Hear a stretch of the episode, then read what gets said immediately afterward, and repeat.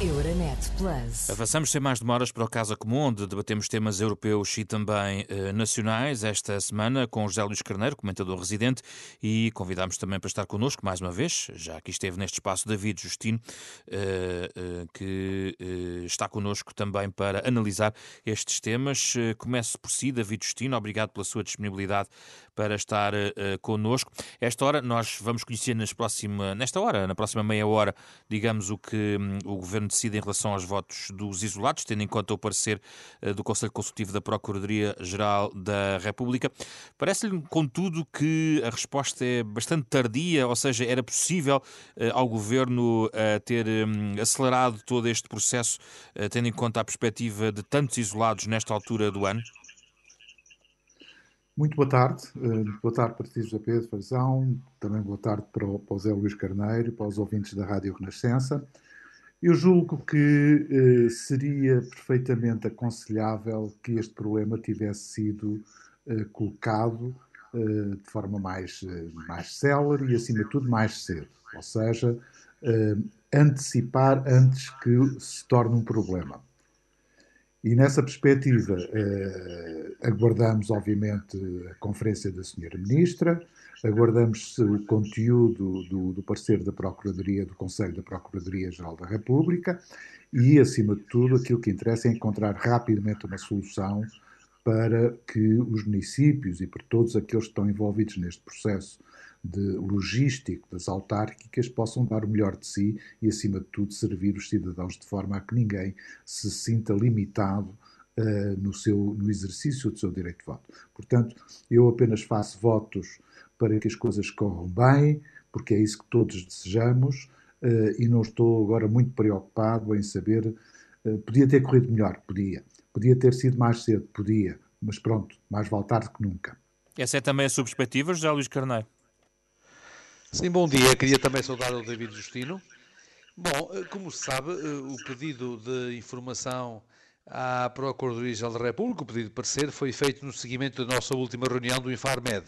Foi no seguimento dessa reunião que se teve consciência de que eh, haveria uma percentagem significativa da população que podia estar com níveis de contágio eh, elevado eh, e daí que fosse necessário encontrar alternativas para eh, compatibilizar a saúde pública com os direitos eh, eleitorais. Eh, pois, como disse o David Justino, é, é mesmo necessário aguardar por, pelo conhecimento do, do, do, parecer da Procuradoria, que julgo que vi notícias já hoje, já, já teria seguido para o Ministério da Administração Interna. Vamos aguardar agora pela pronúncia da Sra. Ministra.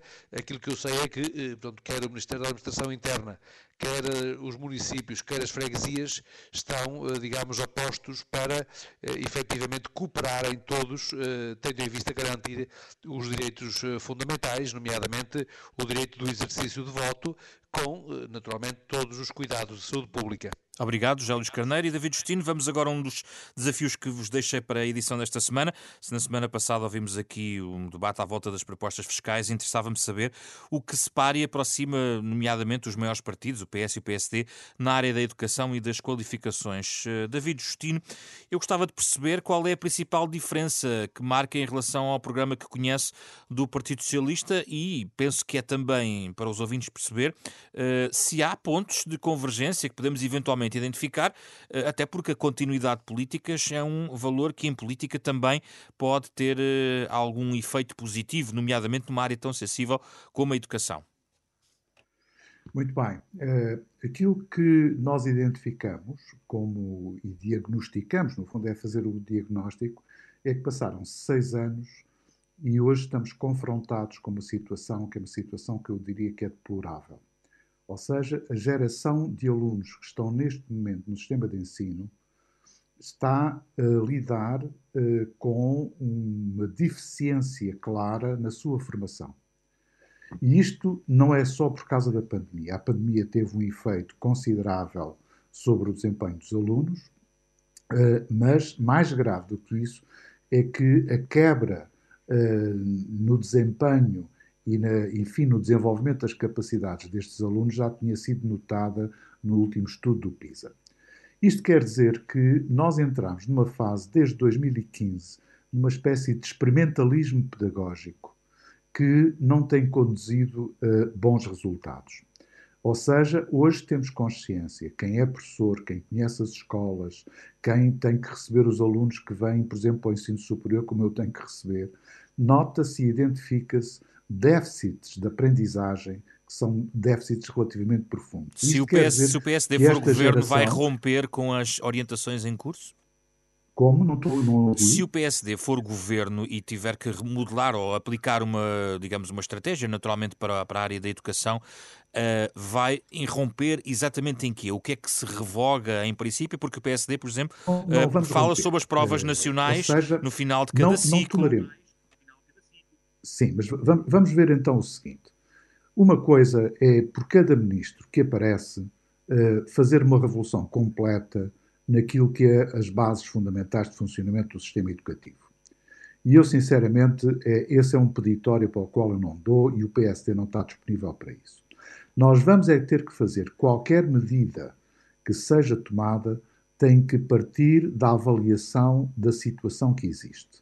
E, portanto, não poderemos aqui andar a fazer uh, constantes revoluções, porque o sistema de ensino não vive de revoluções, vive de continuidades das políticas e, acima de tudo, vive de alguma estabilidade. Em primeiro lugar, porque é que nós introduzimos, como foi referido, uh, as provas finais de ciclo? Porque precisamente neste momento não tem qualquer objetivo de aprendizagem. Uh, os próprios professores e as escolas sentem-se completamente desorientados relativamente às múltiplas orientações que vêm do Ministério e que não permitem saber, estamos no fundo a formar os alunos para quê? Ou seja, qual é a finalidade? Com que objetivos? As aprendizagens são melhores ou não são melhores? Noto precisamente quando se fez, uh, ainda há, mais, há pouco mais de um ano, uma identificação das dificuldades do déficit de aprendizagem provocados pela pandemia, a maior parte dos, dos atores e dos decisores não tinham conhecimento claro e comparativo sobre quais eram esses déficits de aprendizagem. E arranjou-se um plano de recuperação das aprendizagens que deu em nada. Ou seja, neste momento, as escolas têm feito um esforço enorme no sentido de recuperar, digamos, as aprendizagens dos alunos, mas o plano não existe, não está a ser aplicado. Uh, há é boa vontade de parte de professores e de parte das escolas. E, portanto, nessa perspectiva, eu acho que a atuação do Ministério tem sido uma irresponsabilidade enorme. E é nessa perspectiva que eu digo que nós vamos ter a geração pior preparada e que vai carregar com esse déficit durante muitos anos. David Destino, já volta a si. Deixa-me ouvir agora o José Luís Carneiro. Eh, vamos ter duas rondas sobre o assunto, já pode voltar ao argumentário. Uh, José Luís Carneiro, uh, como é que vê esta, esta proposta? Eu procuro aqui também estes pontos de acordo. Já percebi por David Destino que não haverá eventualmente uma ruptura caso o poder mude de cor política. Uh, e do lado do PS, é a continuação pura e dura do rumo seguido nos últimos anos? Bom, quer dizer, eu julgo que há uh, aqui uma nota que deve ser sublinhada e que é muito importante ser sublinhada. Ou seja, uh, o próprio David Justino que disse foi que é importante dar continuidade às políticas na educação e evitar rupturas, porque essas rupturas têm efeitos uh, nocivos, nomeadamente naqueles que são os destinatários da política da educação, que são as crianças, os adolescentes e os jovens. Eh, o país tem feito um percurso eh, muito eh, positivo do ponto de vista da redução do abandono escolar e tem conseguido alcançar níveis de sucesso educativo que constituíam, digamos, um objetivo nacional, desde o tempo em que o próprio David Justino era presidente do Conselho Nacional de Educação. Como bem sabe, nós tínhamos um problema grave diagnosticado de abandono e de insucesso ou dizendo ao contrário, de sucesso e depois de abandono, porque uma dimensão era a consequência da outra, e foi feito um esforço ao longo dos últimos 20 eh, anos de progresso, nomeadamente a generalização do ensino pré-escolar teve um efeito atuar a montante naquilo que se tratava de causas profundas de desigualdade no processo de aprendizagem e de desenvolvimento uh, das crianças, das crianças uh, em idade pré-escolar. José Luís Caneiro, vou só pedir-lhe que afaste ligeiramente em relação ao seu uh, telefone. Estamos a fazer uma intervenção remota e tem algumas dificuldades técnicas naturais. Conseguimos ouvir, mas com alguma dificuldade, a sua expressão. Peço só para se afastar um pouco do bocal do seu microfone que está a usar neste momento para prosseguir agora o, o seu raciocínio. Faz favor. Sim, depois eh, avançamos com o reordenamento da rede escolar, foi também um esforço que foi desenvolvido e que permitiu que a fluidez entre os diferentes níveis de ensino pudesse produzir uma redução muito significativa nas taxas de insucesso e, e portanto, também nas, no abandono escolar. Ao mesmo tempo, há agora, nesta, nesta legislatura, digamos desde 2015, uma tentativa de garantir do lado da oferta educativa uma maior personalização da resposta, ou seja, garantindo que a resposta deixe de ser uma resposta massificada para atender às eh, necessidades específicas dos alunos, na medida em que se tratam de personalidades que estão a desenvolver-se. Eh, e, portanto, essa é uma escola que aposta mais, digamos, se quisermos, numa dimensão de transição quantitativa para uma abordagem qualitativa, que depois tem que ver com eh, várias outras intervenções no domínio da família, das condições de habitação, das condições de transporte escolar, nas condições, se quisermos, no, no apoio social escolar, tendo em vista garantir eh, uma efetiva igualdade de oportunidades e procurando também introduzir mecanismos de avaliação que são mecanismos de avaliação eh, que, que, são regulares e que são, digamos, feitos por força de, de, vários instrumentos e não só com recurso, digamos, ao instrumento exame, que, como bem se sabe, tem vindo também a ser objeto de eh, várias recomendações internacionais de organizações para o desenvolvimento. Eu, eu queria ouvir agora a opinião de ambos sobre um segundo assunto ainda relacionado com a educação, para irmos à questão europeia uh, logo a seguir, porque esta é uma ronda muito mais rápida, tem a ver com os professores. Há uma grande preocupação em relação ao envelhecimento uh, da, dos docentes, há uma geração que vai chegar à reforma, coloca-se a questão do rejuvenescimento e os salários também de quem entra na profissão são baixos na comparação, por exemplo, na proporção cada vez maior entre quem entra e quem está no topo da carreira. Neste ponto em particular, sem prejuízo, obviamente, das outras prioridades de cada um dos programas, David Justino, o que é que é preciso fazer nos próximos quatro anos? Olha, relativamente ao problema dos professores, eh, é uma das classes que tem sido mais maltratada por este governo. E nesse sentido, eh, eu não percebo muito bem, precisamente quando nós temos um índice de envelhecimento porque é que continuamos a ter um número excepcional de professores contratados. Neste momento, nós devemos ter cerca de 35 mil professores com contratos a termo.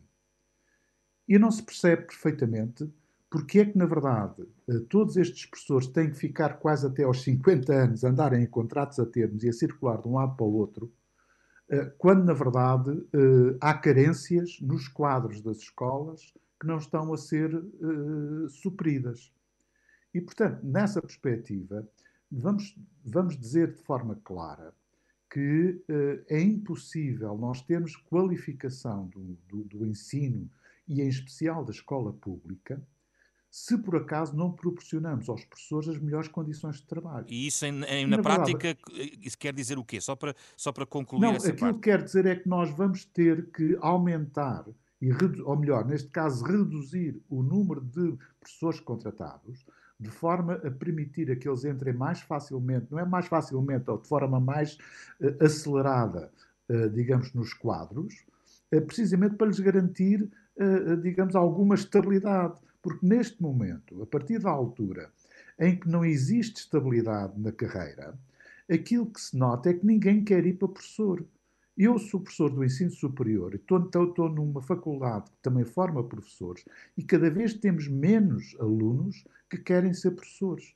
E, portanto, isto tem que se resolver. E a única forma de resolver é dar confiança e, acima de tudo, conferir à profissão a dignidade e a estabilidade que a profissão merece. Muito bem, muito obrigado, David Justino. Vamos agora ouvir o José Luís Carneiro sobre a questão dos professores. Temos que ir rapidamente para o tema europeu. José Luís Carneiro. O Partido Socialista tem uma proposta muito clara, que é de fixar por mais tempo os professores nas escolas, garantindo que, ou evitando que, como se sabe, eh, os professores andem permanentemente, como disse há dias o Primeiro-Ministro, com a casa às costas por todo o país. Esse é um objetivo muito claro que está assumido no programa eleitoral. Mas eu lembro ao David Justino um, dois ou três tópicos importantes. Foi o governo do seu partido que no, que, que no desempenho de funções executivas disse aos professores para emigrarem.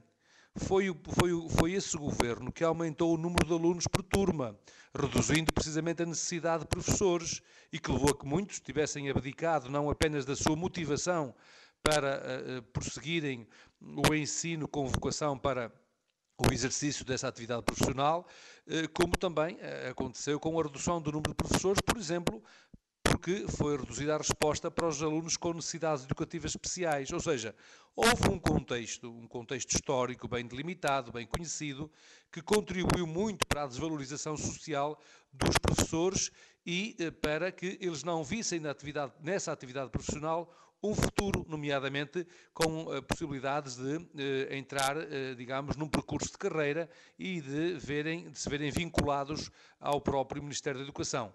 Ora, esta medida que estamos a propor é uma medida clara, objetiva, depois, por exemplo, de termos garantido, eh, no fundo, a integração de muitos eh, professores no quadro do Ministério da Educação. Olha, recordo muitos que foram trabalhar para o ensino de português no estrangeiro, para as comunidades portuguesas, que entretanto regressaram ao longo destes últimos eh, cinco anos e uh, acho que o objetivo de uh, fixar por mais tempo, também já tínhamos sido nós no governo que fixámos uh, um determinado número de anos por escola, porque, como bem se recordam, os concursos eram anuais.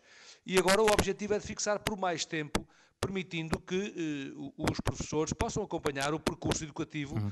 desde o básico até ao secundário. Muito obrigado, José Luís Carneiro. Obrigado pela, pela, pela sua resposta em relação à questão da educação. Interessa-me agora ouvir uh, a vossa opinião em relação uh, ao plano europeu. Há um contexto europeu para o próximo governo. Nós estamos em plena presidência francesa da União Europeia e há vários desafios, porque muito do que se passa na Europa depois acaba por ser ehm, refletido também nas opções políticas. Uh, obviamente temos uma pandemia como pano de fundo neste momento. Uh, David Justino, olhando para o que, o que nos traz o contexto europeu, quais são as decisões europeias que considera centrais para o interesse português nos próximos anos? O que é que é essencial, uh, na sua perspectiva, estar atento e o que é que Portugal deve defender nos próximos anos? Ó Zé Pedro, permita-me que só durante um minuto eu possa 30 segundos. melhor as declarações que o Zé Luís Carneiro 30 fez. segundos, por favor. Aquilo que eu tenho a dizer é uma coisa muito simples. É que ao fim de seis anos, não é ao fim de seis anos, que o atual governo e o Partido Socialista já tinham prometido e não fizeram durante seis anos. Eu direi que se alguma vez o PSD for governo, não é ao fim de seis anos que deixa de falar do, do, do governo anterior ou do governo do PSD. É ao fim de seis meses. Deixaremos de falar do governo anterior. Esta coisa de remeter sempre para o passado e para o governo anterior as culpas de, de, dos problemas, quer dizer, isto não é boa prática. Vamos remeter agora para a Europa, David Muito Justino. bem, para a Europa. O grande problema que se coloca relativamente à Europa é o problema da coesão e, acima de tudo, como é que se vai lidar com o clima de incerteza que estamos a viver. Em especial, relativamente às tensões que se uh, operam e que se sentem a leste, mas também relativamente ao problema das vagas migratórias que se sentem a sul. Nessa perspectiva, eu julgo que tem que haver, acima de tudo, contributos para maior coesão para lidar com essas duas ameaças. É que, eh, no que diz respeito à, à, ameaça a leste, essa ameaça é bem mais complicada. Mas temos que ter uma resposta também para os migrantes, para os refugiados, e conferir-lhes, digamos, a dignidade que eles buscam e, acima de tudo, as condições de vida que eles têm o direito também de procurar. E, nesse sentido, a Europa está neste momento carente de mão de obra, vai precisar ter pessoas que o próprio crescimento natural não permite uh, ter e, portanto, vai ter que recorrer à, imigra à imigração, em especial de, de outros países, nomeadamente do Sul. Portanto, esses são dois temas que eu considero fundamentais. A Europa não pode ser e tem que assumir, de uma vez por todas, que não pode ser um parceiro dependente dos Estados Unidos ou um parceiro sempre na mão, ora, eh, enfim, de, eh, dos jogos estratégicos internacionais. A Europa tem que ter voz própria, a Europa tem que ter, obviamente, capacidade de projetar força e, acima de tudo, tem que ser, digamos, um continente e uma realidade respeitada a nível internacional.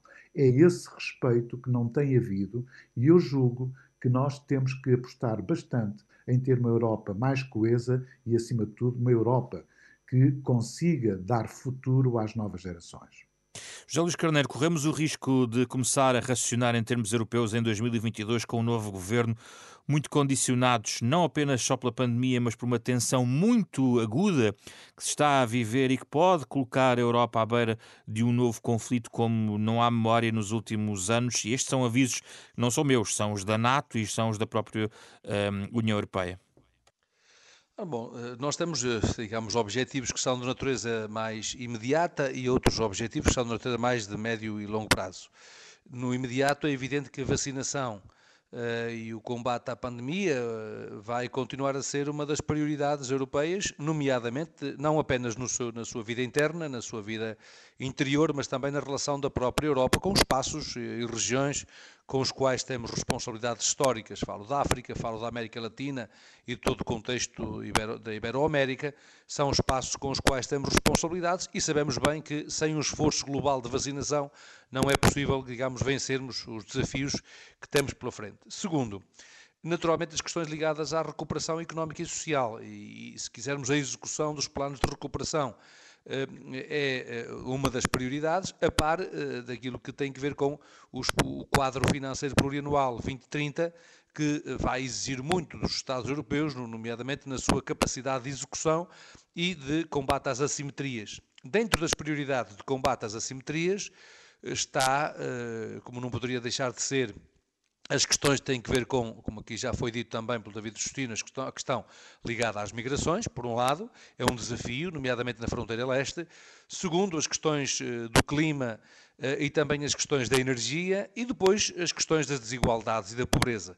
Eh, não esqueçamos que no quadro da Cimeira do Porto, no âmbito da presidência portuguesa, há objetivos concretos ligados à qualificação e à capacitação dos trabalhadores europeus para fazerem face ao desafio da transição digital e da transição climática e a par de objetivos de combate à pobreza, nomeadamente à pobreza infantil e também à pobreza nos uh, idosos.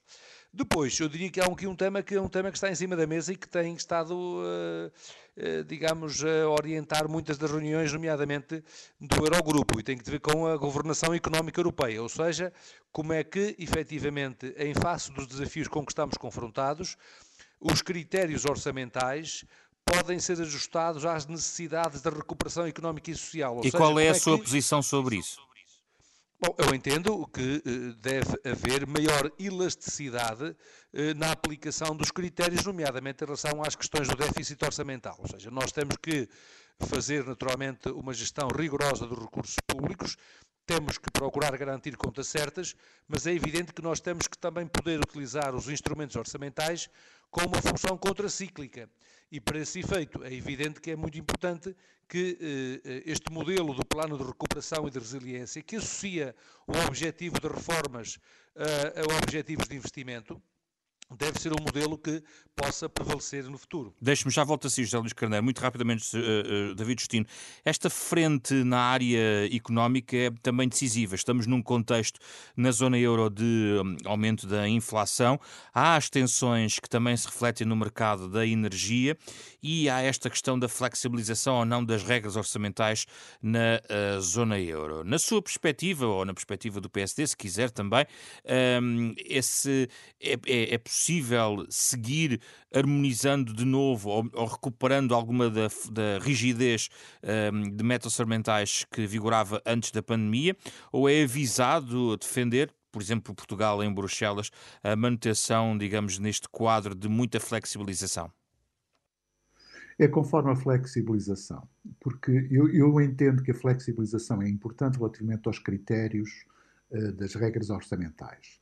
Mas essa flexibilização tem que lidar precisamente com um problema que é um problema que está em cima da mesa. Em primeiro lugar, como já foi dito, é o aumento uh, dos preços, neste caso as taxas de inflação que na zona euro já estão acima dos 5%, é o aumento dos custos energéticos, nomeadamente que se tem, ou seja, que confere uma situação mais estrutural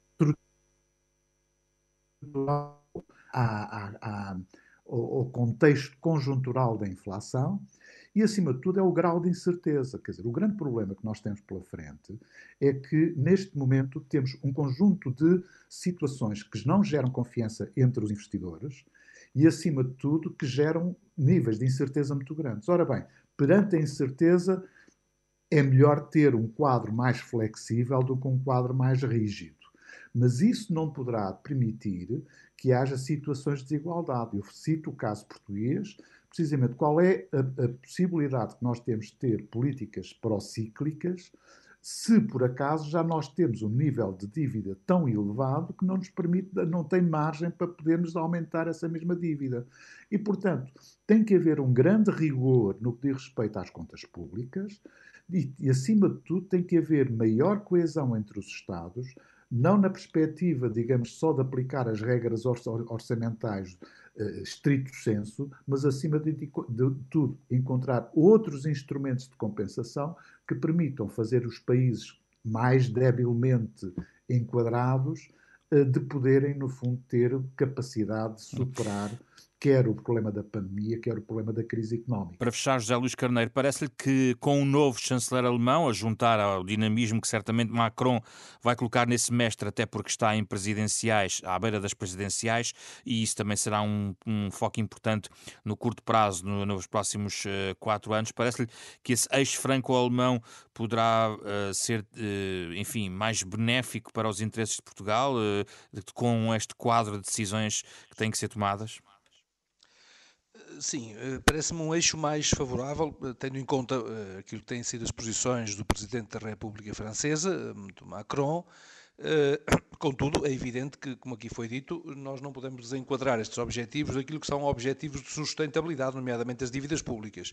E, portanto, é necessário acompanhar este debate sem nos precipitarmos, mas é evidente que uma abordagem mais flexível da aplicação dos critérios e associados às, às políticas de investimento é sempre uma abordagem mais favorável aos interesses do nosso país. Muito obrigado, José Luís Carneiro. David Justino foi o Casa Comum desta semana. Euronet Plus. Milano. Zagreb. Bruxelas. Sofia. Riga. Euronet Plus, a rede europeia de rádios para compreender melhor a Europa.